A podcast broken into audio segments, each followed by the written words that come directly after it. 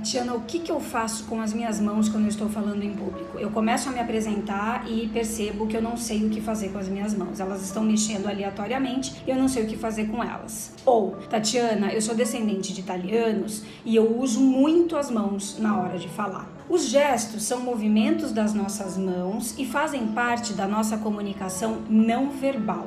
Os nossos gestos, eles têm uma função extremamente importante para nossa comunicação. Nós não conseguimos separar linguagem, ou seja, comunicação humana, dos gestos, assim como a entonação de voz, a expressão facial. Eu já falei isso aqui para vocês. A nossa comunicação, ela tem componentes verbais e não verbais. Os gestos fazem parte dos componentes não verbais da comunicação e eles têm algumas funções bastante importantes. A principal delas, a principal função da gesticulação, que são esses gestos que acompanham a nossa fala e não substituem a fala, é de justamente dar suporte para nossa expressão verbal, para nossa expressão vocal. Ou seja, o bom uso dos gestos na comunicação, eles aumentam a clareza clareza da mensagem que está sendo veiculada para o interlocutor. Então, se você quer ter uma comunicação mais clara, é muito importante que você use os gestos para apoiar a sua comunicação.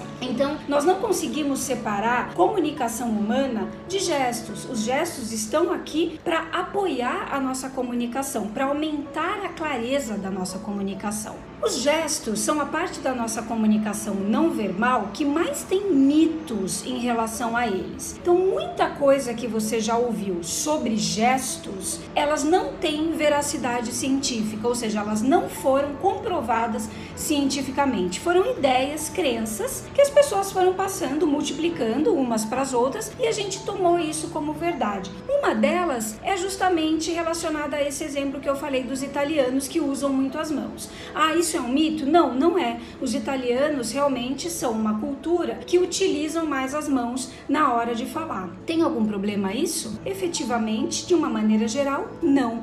E de onde surgiu esse mito de que os nossos gestos podem atrapalhar a nossa comunicação? Surgiu de anos atrás, numa época em que nós tentávamos reprimir o papel das nossas emoções no comportamento humano e o papel das emoções na nossa comunicação comunicação. Hoje nós já sabemos que a comunicação, as emoções fazem parte da nossa comunicação como uma forma de comportamento, ou seja, as emoções estão aqui. Anos atrás, nós tentávamos reprimir essas emoções ou a expressão das nossas emoções como se elas fossem nos atrapalhar no nosso dia a dia ou na execução de um trabalho ou na relação com alguém. Então, essa tentativa de reprimir os gestos durante a comunicação vem da tentativa de reprimir a expressão das nossas emoções. Os gestos são sim uma forma de expressão das nossas emoções, mas isso não precisa ser algo